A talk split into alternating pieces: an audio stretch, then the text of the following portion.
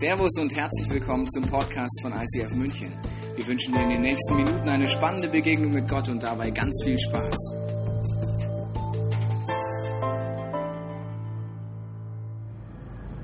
Wir beschäftigen uns in dieser Serie mit einem sehr interessanten Mann, Simson.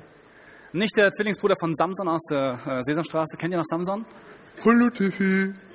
Ja. Samson ist nahezu genauso behaart wie Simson ja, aber nicht lange, nicht, nicht annähernd so stark.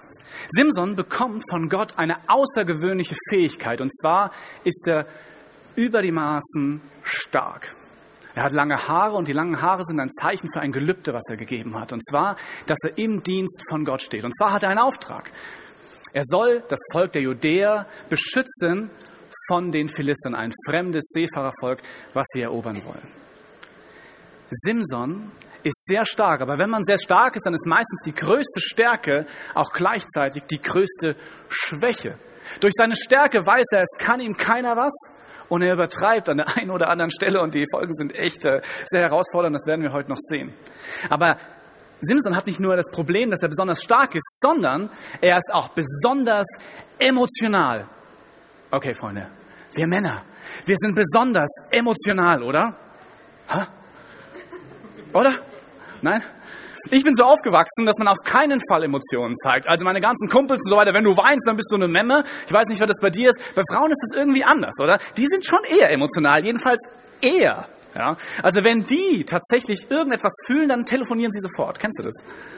Hey, du hast du gehört, hey, super, irgendwie, und Mensch, und ich fühle mich so und das und super. Und du stehst daneben und denkst dir, was machst du da?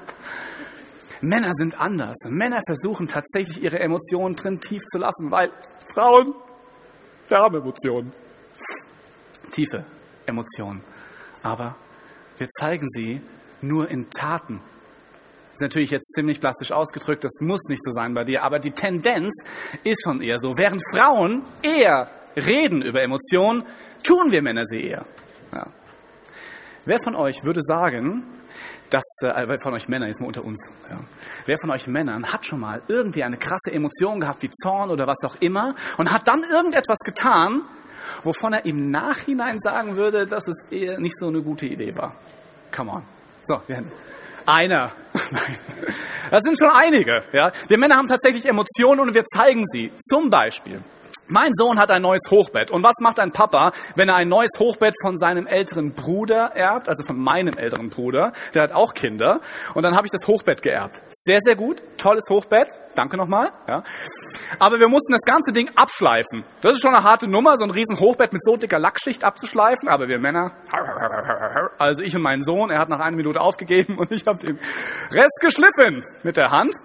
Da habe ich gesagt, okay, Hochbett ist schon gut, aber mein Sohn bekommt ein krasses Hochbett. Wir werden unten drunter noch ein Regal bauen, und zwar genau, passgenau ein mit Multiplexplatten. Und draußen dran werden wir noch eine Kletterwand dran machen. Ja, sehr gut. Okay. Ich sage das meinem Sohn, mein Sohn voller Feuer und Flamme. Sagen, Sohn und ich, wir gehen in den Baumarkt. Etwas Episches beginnt. Mein Sohn und ich steigen in das Auto ein, siegessicher, wir werden nun Holz erobern, Schrauben, all das, was man zu einem großen Kriegszug braucht, und sind dann beim Baumarkt meines Vertrauens und sind beim Zuschnitt. Kennt ihr Zuschnitt? Ja, Freunde, Zuschnitt ist Legende. Das ist eine riesige Säge. Und diese riesigen Platten von drei bis 40 Metern werden dann da so und wir sind vollkommen fasziniert, mein Sohn und ich, und stehen und sagen, oh, so eine Säge will ich auch haben. Ja, ja, ja, super. Okay, wir haben nun all unser Holz haben es fein säuberlich auf diesen komischen Karren äh, sortiert, gehen an die Kasse, zahlen, kommen ans Auto und ich habe ein Kombi, da passt einiges rein, aber diese Kletterwand ist zwei Meter mal ein Meter. Okay, und ich bin schon ein Tier, das siehst du, gut bestückt mit Muskeln. Ich habe Sport studiert vor acht Jahren. Man, man sieht es heute noch. Die Beulen haben sich etwas verlagert, aber egal. Okay, ich stehe also mit meinem Sohn dort. Wir laden erst die kleinen Bretter ein, um langsam warm zu werden. Und dann kommt das große 2 mit 1 Meter Brett und ich nehme es. Und mein Sohn ist sehr, sehr stolz auf mich. Und auf einmal merke ich, dass meine linke Hand wie auch immer an Kraft verliert. Und es gleitet mir aus und die Ecke dieses 2 Meter Dings landet exakt auf meinem großen Zeh links. Ah. Okay, du fühlst mit mir, das ist gut. Und in dem Moment, als der Schmerz langsam durch den Fuß, durch das Knie in meinen Neuralkortex äh, äh, sich, sich äh, breit macht, merke ich, dass langsam eine chemische Reaktion bei mir drinnen abläuft und ich langsam die Farbe verändere. Ich werde grün. Und unbändige Kraft durchflutet mich. Und ehe ich mich versehe, und jetzt Kinder, also falls ihr, falls ihr Kinder dabei haben, einfach die Ohren jetzt tun und alles, was jetzt, äh, weil ich muss jetzt was sagen, ist das Original, also, Kraft durchflutet mich und ich sage, so ein Scheißding und hau mit meinem Fuß so fest ich nur kann gegen den Reifen und breche ihn mir fast dabei. Und indem ich meine ganze Emotion, meinen ganzen Zorn in diesen Reifen gelegt hat, weil dieses Ding auf meinen Fuß gegangen ist, gucke ich nach oben und sehe meinen Sohn. Okay. Kennst du das? Dass du Emotionen hast und du plötzlich Dinge tust, wo du merkst, oh, das hätte ich lieber nicht tun sollen. Die nächste, Stunde, äh, die, die nächste halbe Stunde habe ich versucht, meinen Sohn irgendwie davon zu überzeugen, dass es nicht meiner Frau erzählt.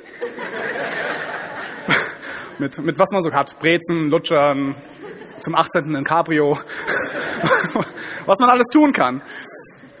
Jetzt nur so, es ist halt passiert. Okay, also tatsächlich, es gibt doch Dinge, die haben Emotionen und ich muss ihnen irgendwie folgen. Zorn ist irgendwie eine Emotion, die wie so eine Standardemotion ist. Aber es gibt auch andere. Zum Beispiel die Emotion, ich habe einfach keine Lust, lass mich in Ruhe. Ich weiß nicht, was du für einen Beruf hast, aber es gibt Tage auf der Arbeit oder wo auch immer, die sind einfach nicht so gut wie andere. Da passieren Dinge, da sagt man sich, das muss ich auch nicht nochmal haben. Man ist gefühlt morgens um drei aufgestanden, hat die ganze Zeit ohne Mittagspause durchgearbeitet und abends gefühlt zwei Uhr morgens ist man dann auf dem Heimweg. Und vielleicht hast du eine Familie zu Hause oder ein Hamster oder was auch immer auf dich wartet zu Hause. Und du denkst dir, bitte, lasst mich einfach in Ruhe. Ich bin geschunden. Ich habe alles rausgeholt. Ich brauche jetzt einfach nur ein Stück Zeit für mich. Und du weißt aber, zu Hause wartet vielleicht deine liebende Familie. Eine, Wunder, eine wundervolle Frau. Zwei, drei, vier, siebzig wundervolle Kinder und du liebst sie aus ganzem Herzen. Aber in dieser speziellen Situation machst du den Schlüssel, drehst du ihn um, kommst rein und sie kommen dir alle entgegen, freudig erwarten, dass der Papa zu Hause ist und du siehst nur irgendwie kleine, klipperige, schlipperige Monster, die versuchen, deine Energie irgendwie rauszuholen und dein Gehirn zu fressen und sie sind nur auf dieser Erde, um irgendwas von dir zu wollen. Und dann denkst du dir, scheiße, was ist denn jetzt los? Oh, habe ich das gesagt? Mist, was ist denn jetzt los? Ja. Ich liebe doch meine Kinder, ich liebe doch meine Frau. Wie kann das so sein? Und du schüttelst dich und sagst, und dann siehst du sie wieder, deine süßen kleinen Kinder. Aber irgendwie leuchten die Augen ganz rot. Und dann merkst du vielleicht, irgendetwas ist in mir, was nicht normal ist. Eine Emotion, die du eigentlich nicht hättest, wenn du wüsstest, wie du damit umgehst, aber die dich dazu bringt, Dinge zu tun, die du eigentlich sonst nicht tust. Weil, liebe Männer, vielleicht auch Frauen, wo flüchtet man hin, wenn man seine Ruhe haben will zu Hause? Aufs Klo. Aufs Klo. Jetzt tut nicht so, als ob ihr das nicht machen würdet. Also wenn es gerade dicht ist und man sagt, oh, ich brauche jetzt einfach Ruhe, ist der letzte Rückzugsort eines Mannes das Klo. Und vielleicht ist es bei dir auch so, dass du dich dann einfach zurückziehst und alles möglich Lesbare auf dem Klo liest. Von der Gala, von den ganzen Zeitschriften bis die Aufschrift auf der Zahncreme, weil du weißt ja nie, wann du es brauchst. Ja. Kennst du das? Vielleicht flüchtest du aber auch anders. Vielleicht kommst du später aus der Arbeit nach Hause. Vielleicht machst du auch noch eine Besorgung, weil du merkst, diese Emotion, lass mich bitte in Ruhe, nimmt dich wie gefangen. Und du würdest es gerne anders machen. Das ist überhaupt nicht tragisch, wenn das eins, zwei, dreimal passiert. Wenn das aber häufig ist, merkt man, irgendwas stimmt hier nicht. Vielleicht kennst du das auch, dass du einfach aus einer Rage heraus irgendetwas Dummes gesagt hast und schon während du es aussprichst, merkst du, au, das hätte ich besser nicht gesagt. Aber es ist halt passiert. Worte kann man nicht zurückholen. Deine Emotionen leiten dich zu etwas, was du möglicherweise nicht willst. Im zweiten Teil der Bibel gibt es einen Mann namens Paulus, das ist der Top-Theologe der damaligen Zeit. Und dieser Mann schreibt einen Brief an die Gemeinde in Galatien. Und er kennt dieses Problem. Und er schreibt Folgendes. Darum rate ich euch, lasst euer Leben von Gottes Geist bestimmen. Wenn er euch führt, werdet ihr allen selbstsüchtigen Wünschen widerstehen können. Denn selbstsüchtig wie wir sind, wollen wir immer das Gegenteil von dem, was Gottes Geist eigentlich will. Doch der Geist Gottes duldet unsere Selbstsucht einfach nicht. Beide kämpfen gegeneinander, so dass ihr das Gute, das ihr doch eigentlich wollt, nicht ungehindert tun könnt. Paulus kennt das auch. Er sagt, auf der einen Seite weiß ich eigentlich, was ich mir wünsche. Aber auf der anderen Seite habe ich Emotionen, die mich dazu bringen, Dinge zu tun, die ich eigentlich nicht will. Kennst du das? Bei Simson ist es sehr ähnlich. Simson, ein Mann, wirklich ausgewählt von Gott, mit unglaublicher Stärke ausgestattet. Er sagt, du bist mein Mann, du wirst das Volk herausführen, du wirst sie gegen die Philister beschützen können. Und er ist ein guter Herrscher für Juda, wirklich. Aber auf einmal hat er seine Emotionen nicht mehr unter Kontrolle. Und er tut etwas, was man eigentlich nicht tun sollte zur damaligen Zeit. Und zwar, er nimmt eine philistische Frau. Er verliebt sich in sie, er findet sie schön. Und dann sagt er, ich will sie haben. Und alle seine Gelübde, zum Beispiel kein Alkohol zu trinken oder für das Volk Jude auch tatsächlich rein zu bleiben, sich nicht zu vermischen mit anderen Völkern, das war damals sehr wichtig, schmeißt er vollkommen über einen Haufen als Herrscher eines Volkes und nimmt sich diese Frau. Schwierig, weil das Problem ist, dass er seinen Prinzipien nicht treu ist. Er hat seine Emotionen nicht unter Kontrolle. Und dann macht er Folgendes. Er macht einen Junggesellenabschied. Der Tobias hat das letzte Woche schon äh, sehr, sehr gut erklärt. Einen Junggesellenabschied. Er hat vorher versprochen, dass er eigentlich kein Alkohol trinkt und er macht einen Junggesellenabschied. Und nicht mit irgendwelchen Leuten, sondern mit 30 philistischen Jungs. Und wenn Jungs untereinander sind und dann auch noch zum Junggesellenabschied, wo der ein oder andere Tropfen wirklich fließt, dann werden Jungs anders. Man fängt so miteinander an zu betteln. Das geht auch ohne Alkohol. Also wir waren mit ein paar Jungs äh, aus dem ICF äh, zum Arbeiten in Ruhpolding und haben wirklich äh, haben Gas gegeben und dann dachten wir uns, okay, wir müssen uns mal abkühlen, die Köpfe rauchen, wir gehen ins Schwimmbad. Und dann waren wir anderthalb Stunden im Schwimmbad. Und anderthalb Stunden Schwimmbad, zwölf Jungs auf einem Haufen, fünf Battles. Erster Battle. Wir haben Rugby gespielt gegeneinander. Und Freunde, wir haben nicht einfach so Rugby gespielt, sondern wir haben Rugby gespielt um unser Leben. Ja. Wenn da jemand auf dich zugerast gekommen ist, so ein zwei Meter Mann, der hat dich einfach umgehauen. Ja, es ging um was. Ja, es ging um, um Ehre, um Respekt, um Testosteron, was auch immer. Okay, also erst haben wir Rugby gespielt. Zweite Sache, okay, Rugby, das reicht noch nicht. Wir sind ins Becken gegangen, da war so eine Riesenwurst. Und dann kam jemand auf die, hey, was was wir machen? Einer gegen eins, zwei gehen rein, einer kommt raus. Also beide oben drauf, wer zuerst im Wasser ist, der hat verloren. Okay, ihr seht, ich bin 1,70 groß, war mein Spiel, mein Spiel. Sehr gut, also wir klettern da drauf, nächster Battle, nicht mein Ding. Nächste Sache, sagen, okay, das reicht noch nicht. Jemand guckt nach oben und sieht am Horizont ein 3 Meter Brett, ein 5 Meter Brett und ein 1 Meter Brett. Okay, so, Jungs, da hoch. Und so, okay, okay, okay. Und da konnte ich ausspielen, ich habe Sport studiert. Freunde, 3 Meter Brett, 5 Meter Brett, come on. Ja, das war meine Disziplin. Wir gehen also hoch. Manche Leute haben sich ziemlich wehgetan. Ja, so vom 5 Meter Brett, da muss man schon gut springen. dann kam der Nächste auf die Idee zu sagen, okay, 1 Meter Brett, aber nicht so ein Salto. Hat jemand von euch schon mal ein Salto vom 1 Meter Brett gemacht? Das kann wehtun. Ich auch noch nicht. Der erste war super, der zweite war so eine Flachlandung. Kennt ihr so, Pam! Und natürlich bist du im Wasser und du stirbst fast vor Schmerzen, aber natürlich kommst du an die Wasseroberfläche. Ja, das war nicht ganz so gut, oder? Und du denkst dir, oh Scheiße, ich muss jetzt noch fünfmal. Oh nein, oh nein. Aber du gehst dann und ja, ja, nochmal, nochmal, nochmal. Also, ein Meter Brett, du bist noch bei mir. Du analysierst die ganze Zeit, während dein Rücken fast verbrennt, wie kann ich den nächsten Sprung richtig gut machen? Okay? Auch nicht gut. Aber ist wurscht. Der nächste Battle Drei Meter Brett, fünf Meter Brett war vorbei. Langstreckentauchen. Irgendeiner von den Granaten kommt und sagt, lass uns Langstrecken tauchen. Ich bin unter Vater fast gestorben. Aber das ist, so sind Männer. Männer wollen sich gegeneinander beweisen. Simson auf dem Junggesellenabschied mit den 30 philistischen Jungs kommt auf eine gnadenlose Idee. Und zwar sagt er, philistische Jungs, mein Name ist Simson, ich habe ein Rätsel für euch.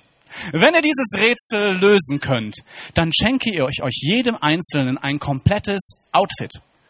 Wenn ihr das Rätsel tatsächlich lösen könnt, dann bekomme ich von jedem Einzelnen von euch ein Outfit. Denk mal kurz nach. Wenn Simson verliert, schenkt er jedem Einzelnen ein Outfit. Okay, das kommt denn. Jeder hat eins. Wenn er gewinnt, kriegt er 30 Stück. Was will der mit 30 Outfits? Nur so. Okay. Aber die Bibel hat es geschrieben, so ist es. Also, er tatsächlich 30 Outfits und dann nennt er sein Mega-Rätsel. Ja, das sage ich dir kurz. Sein Mega-Rätsel. Folgendes. Hm. Hier. Von dem, der frisst, bekam ich zu essen und der Starke gab mir Süßes. Gut, nochmal. Von dem, der frisst, bekam ich zu essen und der Starke gab mir Süßes. Was die damals nicht wussten, vor ein paar Tagen hat er einen Löwen auseinandergerissen und in dem toten Löwen war Honig drin, aber das hat keiner gesehen, deswegen konnte er sich sicher sein, dass keiner es wusste. Und er sagt, er machte dieses Rätsel nach, wenn ihr das rausbekommt, innerhalb von sieben Tagen, schenke ich euch 30 Outfits. Die Philister sind ziemlich angefixt und sagen, okay, das kriegen wir raus. Drei Tage haben sie keine Idee, was tatsächlich die Lösung sein könnte. Und dann haben sie einen guten Plan. Sie erpressen Simsons neue philistische Frau und sagen, wenn du herausbekommst, was die Lösung ist, dann werden wir dich verschonen. Wenn nicht, werden wir dich und deinen Vater verbrennen. Harte Zeiten damals, da ging um vieles. Ja, wir sind immer noch bei einer Wette. Okay. Die philistische Frau versucht alles, um Simson weich zu kochen und Frauen haben da wirklich gute Möglichkeiten und am Ende des siebten Tages tatsächlich ist er so genervt, sagt er, okay, jetzt verrate ich dir. Ich weiß nicht warum, aber ich verrate dir jetzt. Sie kriegt die Lösung und gibt das weiter an die 30 Jungs. Die kommen am siebten Tag und stellen sich vor Simson hin und sagen, okay, mein Freund, pass auf, ähm, hör zu. Was ist süßer als Honig und stärker als ein Löwe? Simson hätte nie gedacht, dass die Leute das wirklich rausbekommen, aber nun fängt er an tatsächlich, er wird richtig zornig, die sozusagen die Standardemotion. Er wird zornig und sagt Folgendes auf die verlorene Wette. Und jetzt, jetzt hört gut zu, jetzt wird's gut. Er sagt, hättet ihr nicht mit meinem Kalb gepflügt, dann hättet ihr das Rätsel nicht gelöst. Nochmal. Hättet ihr nicht mit meinem Kalb gepflügt, das ist übrigens seine Frau, dann hättet ihr das Rätsel nicht gelöst. Okay, Männer unter uns. Als allererstes, lasst nie irgendjemanden eure Frau pflügen und nennt sie nie ein Kalb. Da kommt nichts Gutes raus. Simson ist total emotional im Zorn verfangen und was macht er? Er geht zu anderen 30 philistischen Männern, bringt sie alle um und nimmt die Klamotten und gibt sie denen, die die Wette gewonnen haben. Aus einer Emotion raus. Unglaublich. Und weil er gerade dort so verfangen ist, heiratet seine Frau, während er diesen Schlachtzug macht, einen anderen. Das ist für unsere heutigen Verhältnisse ein bisschen schwer zu begreifen, aber damals war das so, eine Frau im heiratsfähigen Alter, Bräutigam ist gerade irgendwo am Metzeln, der braucht einen anderen. Sie braucht einen anderen. Und sie wird verheiratet mit einem anderen Mann. Er kommt und sieht das und sagt, jetzt bin ich aber wirklich im Recht. Jetzt bin ich aber echt sauer. Könnt ihr euch das vorstellen? Was macht er? Er geht hin und nimmt 300 Füchse, bindet sie an der Taille zusammen, steckt eine Fackel rein und die rennen über die philistischen Felder und brennen alles nieder. Okay. Die Jungs kriegen das mit, dann sagen sie, hey, was soll denn das? Sie verbrennen die Frau und den Vater. Okay. Dann sagt Simson, das geht aber gar nicht, das du dir anlesen, das ist unglaublich. Das geht aber gar nicht. Dann geht er zu diesen 30 Junggesellenmännern hin und bringt sie um. Daraufhin die anderen Philister sagen, okay, das geht gar nicht, wir wollen jetzt Krieg führen gegen euch, gegen euch Judäer. Und dann fragen die, wieso das denn? Hey, Simson hat unsere Leute kaputt gemacht und das ganze Feld. Also, okay, dann gehen 3000 judäische Männer zu Simson hin, weil sie wissen, er ist echt sauer und er ist echt stark. Und sagen, Simson, wir müssen dich ausliefern. Sie liefern ihn aus und er sieht sich 1000 Philistern gegenüber. Und dann nimmt er den Unterkieferknochen eines Esels und metzelt 1000 Philister nieder. Nur mal so. So, was war der Ausgangspunkt?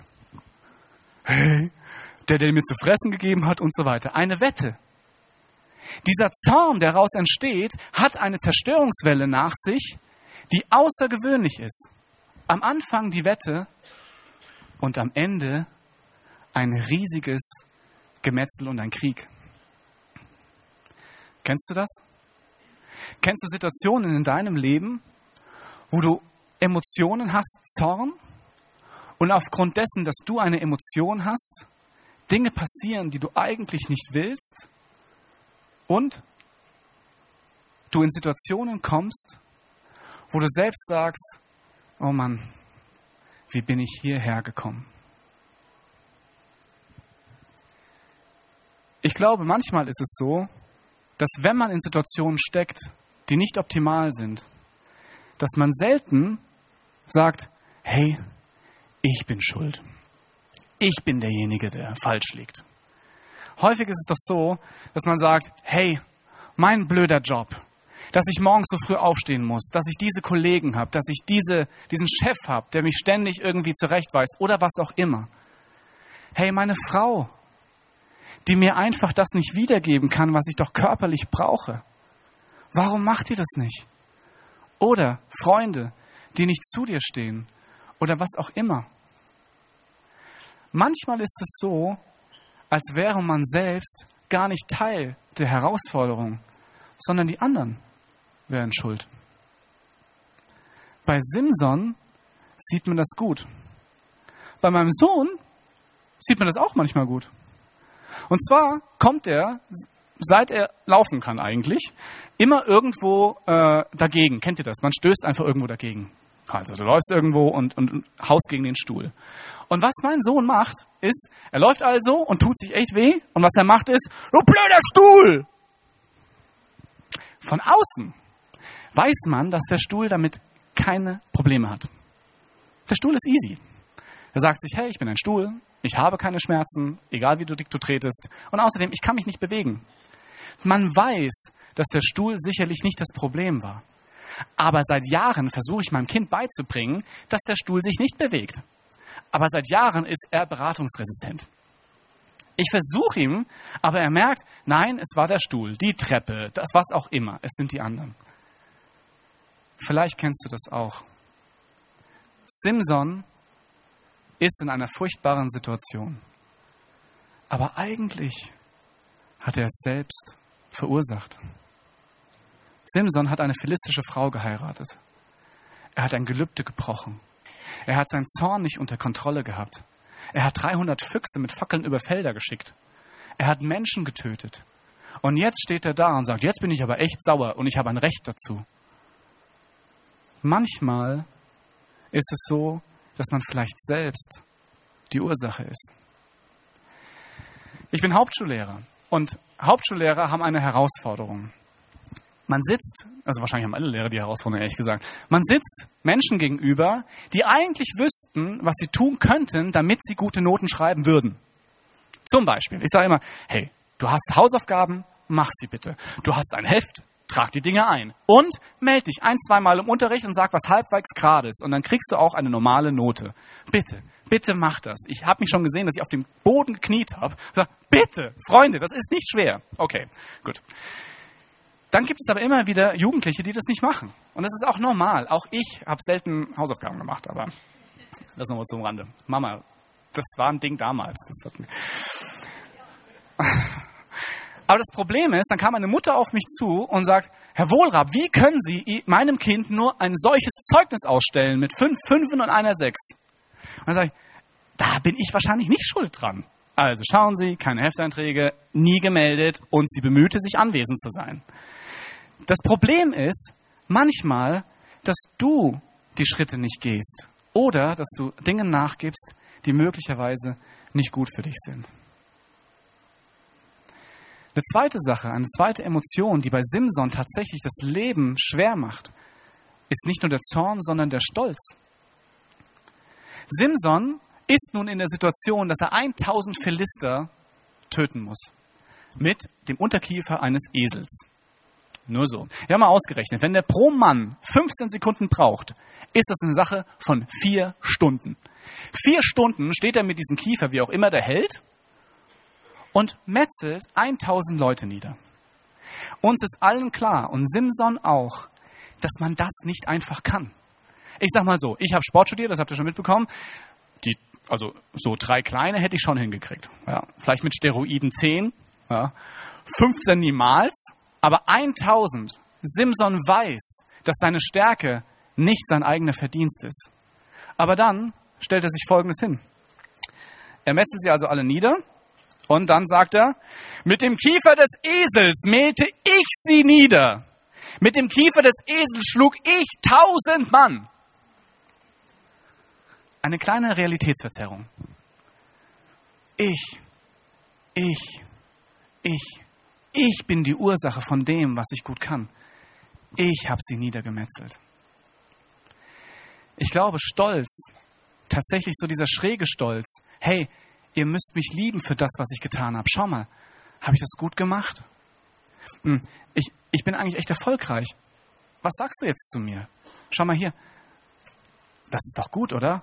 Was, was, was, was meinst du? Wie würdest du mich beurteilen? Das Problem an Stolz ist, dass die Wurzel eigentlich Unsicherheit ist. Dass ich von dir wissen möchte, wer ich eigentlich bin. Hey, war die Predigt gut? Äh, kamen die Witze? Hm, wie war ich? Oder im Job. Hey, habe ich das Projekt gut abgeschlossen?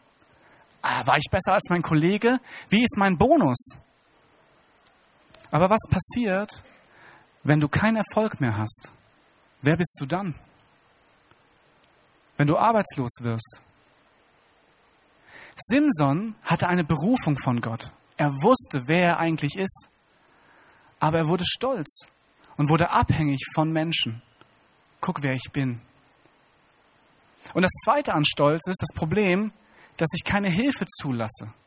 Dass ich keinem zeige, welche Schwächen ich eigentlich habe.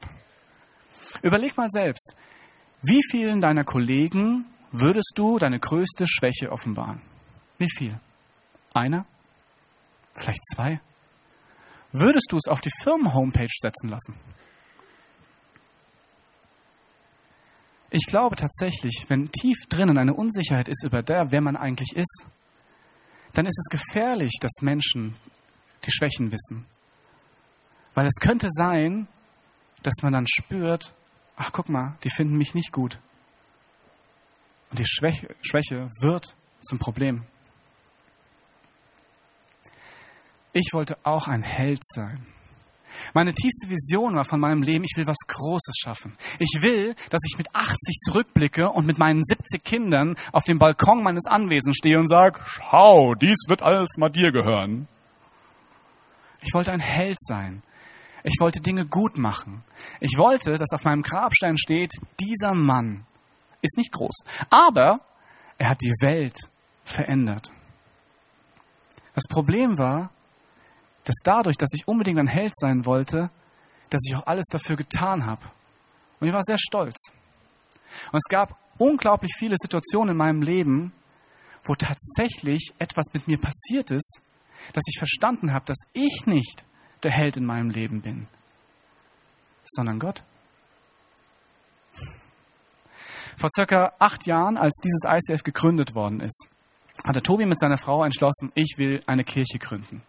Und, und wir sind äh, zusammen aufgewachsen, wir sind beste Freunde. Und ich dachte mir, das könnte was für meine Frau und für mich sein. Irgendwie war so ein tiefes Gefühl von, das könnte wirklich etwas sein. Das Problem war, dass ich damals noch gar nicht an Gott geglaubt habe. Das ist ein bisschen suboptimal, wenn man eine Kirche gründen möchte. Ähm, was sagt man da? Okay, damals habe ich noch Sport studiert und wir wussten noch nicht, wo es hingeht, vielleicht Rostock, vielleicht München. Und äh, wenn man Sport studiert, dann hat man Praxisprüfung und Theorieprüfung. Praxisprüfung, die, äh, Theorieprüfung, die hatte ich alle gemacht. Bei den Praxisprüfungen war es so, dass ich einen wahnsinnigen Anflug von Geistesumnachtung, ich versucht habe, meine Frau aus dem Tiefschnee innerhalb einer Drehbewegung rauszuziehen und ich mir einen Bandscheibenvorfall zugezogen habe. Zwei Prüfungen musste ich noch machen. Ähm, tatsächlich, eine davon waren Ringe. Okay, Ringe, vielleicht kennst du das, das sind die Dinger, die von der Decke hängen. Ähm, ich muss hochspringen, um sie zu kriegen. Und das Problem war, dass ich durch meinen Bandscheibenvorfall sie nicht turnen konnte, weil mein Physiotherapeut hat gesagt, Herr Wohlra, wenn Sie das machen und machen den Saltoabgang von den Ringen, dann kann es sehr gut sein, dass Sie querschnittsgelähmt sein werden. Deswegen lassen Sie das bitte. Okay. Ich dachte mir aber, ich will nach München, weil ansonsten hätte ich noch ein Semester weiter studieren müssen. Ich hätte wahrscheinlich noch Ersatzprüfung machen müssen. Es hätte sich ewig gezogen. Ich sitze also mit meinem Unglauben, weiß ich noch, mit runtergelassenen Hosen auf der Sportuni-Toilette. Und ich hatte mich äh, angemeldet für die Prüfung, aber ich habe diese Ringekür nicht ein einziges Mal durch, äh, durchgeturnt. Okay, ich sitze also auf diesem Klo und sage zu Gott, Gott, ich weiß nicht, ob es dich gibt. Aber wenn es dich gibt, dann musst du jetzt ein Wunder machen, weil ich kann es nicht. Ich hab's nicht drauf. Diese Ringe sind zu schwer für mich. Ich habe Angst. Ich habe es noch nie gemacht. Ich ziehe die Hosen wieder hoch. ich habe mich nicht wirklich anders gefühlt. Ja, ich habe mir gewünscht, ich wäre irgendwie grün geworden, hätte übermenschliche Kräfte, aber davon war nichts zu spüren. Ich bin also runter in die Halle, da saßen sie alle und ich wusste, ich kann nur verlieren, weil für so etwas muss man ein halbes Semester trainieren, aber ich konnte ja nicht. Okay, ich hänge mich also an die Ringe und sag, come on. Und mein Prüfer, mein, mein Prof hat gesagt, Basti, was ist denn hier los? Ja, du kannst es nicht. Ich so, ich weiß auch nicht, ich probiere das jetzt einfach. Okay, ich hänge mich dran, ich schwing nach vorne. Ich schwing zurück. Kippauslage. Nach vorne. Zurück. Das ging noch. Dann schwinge ich und dann muss ich den Saltoabgang machen. Und es war wie ein Zeitloop. Ich schwinge nach vorne, nehme meine extrem muskelgestählten Beine, schwinge sie hinter meine Ohren, lass los und fall auf die Matratze. Und zwar so. Das war eine perfekte Kür. Und ich stehe da und denke mir, das gibt's ja gar nicht. Keine Schmerzen im Rücken. Bis heute. Und mein Trainer guckt mich an mit solchen Augen, die ganzen Leute, solche Augen. Was war denn das? Gut, oder? Und dann sagt er, wären eine 2 minus okay? Und so, naja. Krass. Ich glaube tatsächlich, dass ich nicht der Held meines Lebens bin, sondern es gibt viele Situationen in meinem Leben, wo Gott der Held in meinem Leben ist. Ich habe gelernt, dass ich ein Mann sein kann, der aufrichtig ist. Ich habe einen Wunsch, wirklich ein Mann zu sein, der mehr ist als einfach nur die Kombination aus Arm und Bein, sondern ich will ein Mann sein, der durch Gott verändert wird, der aufrichtig ist, dessen Ja ein Ja ist und dessen Nein ein Nein ist.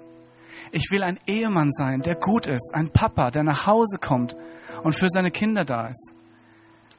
Ich will ein Freund sein, wo man, von dem man sagt, er ist da, wenn ich ihn brauche und er weint mit mir, wenn es sein muss.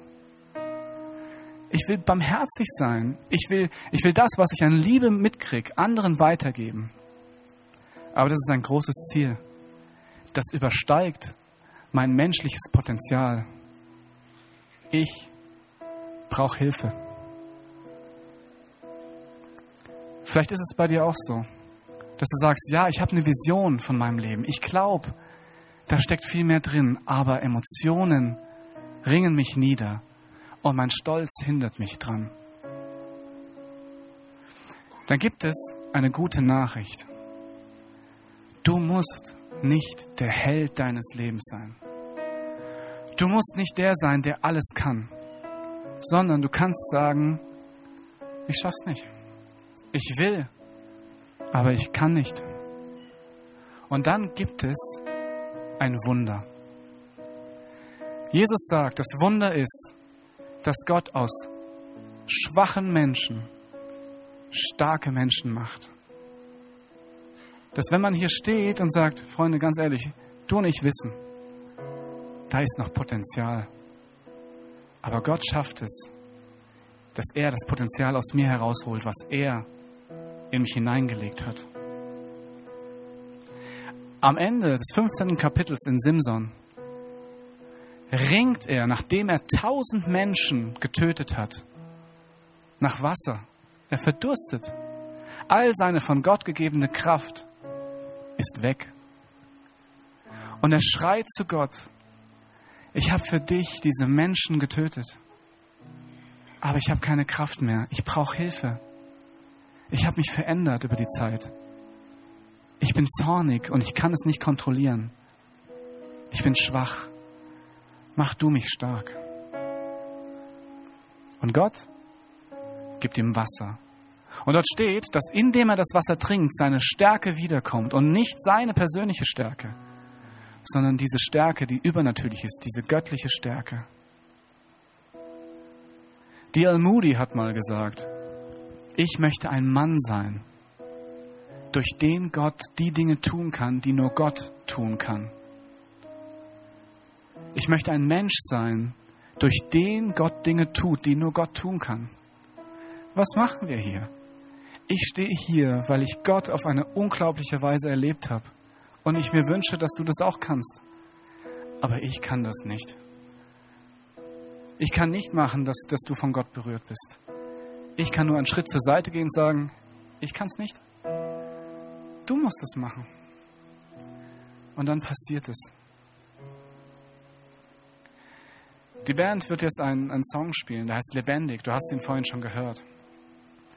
Und in diesem Song geht es darum, dass tatsächlich Dinge, die tot sind, wo du dich verstrickt hast in Situationen und dass das für Gott kein Problem ist. Weil er sagt, ich weiß, wer du bist. Ich weiß, was in dir steckt und ich weiß, was du durch mich erreichen könntest, wie viel Liebe du freisetzen könntest, wie viel Leben du schaffen könntest. Vielleicht nimmst du dir die Zeit jetzt bei diesem Song, um zu überlegen, ist es vielleicht dran, jemanden um Vergebung zu bitten, vielleicht zu deiner Frau oder zu deinem Mann hinzugehen und zu sagen, ich habe von dir verlangt, aber ich habe es versäumt, dir zu geben. Ich habe meine ganze Frustration immer bei dir ausgelassen. Vergib mir. Vielleicht ist es notwendig, mal zu, seinen eigenen Kindern hinzugehen und sich auf ihre Größe herabzusetzen und zu sagen, es tut mir leid. Ich wollte da sein, aber ich konnte nicht. Ich brauche Hilfe. Ich werde mein Bestes tun und Gott wird mir helfen, der Papa zu werden, der ich sein kann. Vielleicht ist es gut, zu Freunden hinzugehen, vielleicht sogar zum Chef und zu sagen, das läuft nicht gut. Ich brauche Hilfe. Und dann wird Gott sein Wunder tun. Nach diesem Song komme ich nochmal wieder und wenn du möchtest, kannst du dann einfach mit mir beten.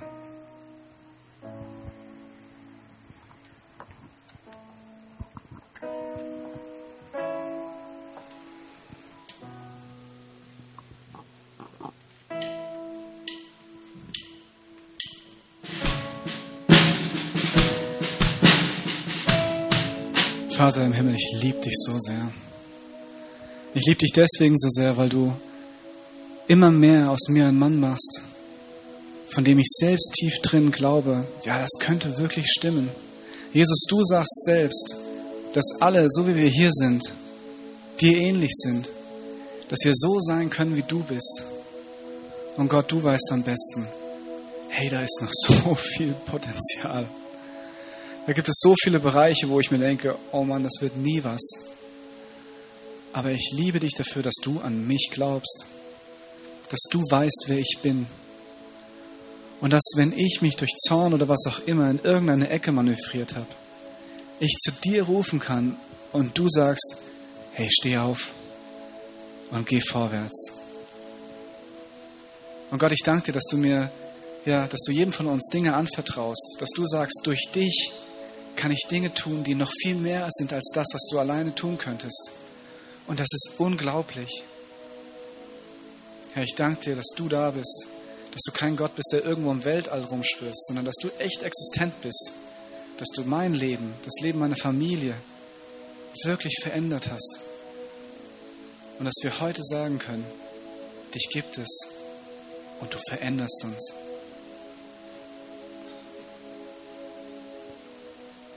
Amen. Wir hoffen, dass dir diese Predigt weitergeholfen hat. Wenn du Fragen hast, kannst du gerne an info at icf-moenchen.de mailen und weitere Informationen findest du auf unserer Homepage unter www.icf-moenchen.de.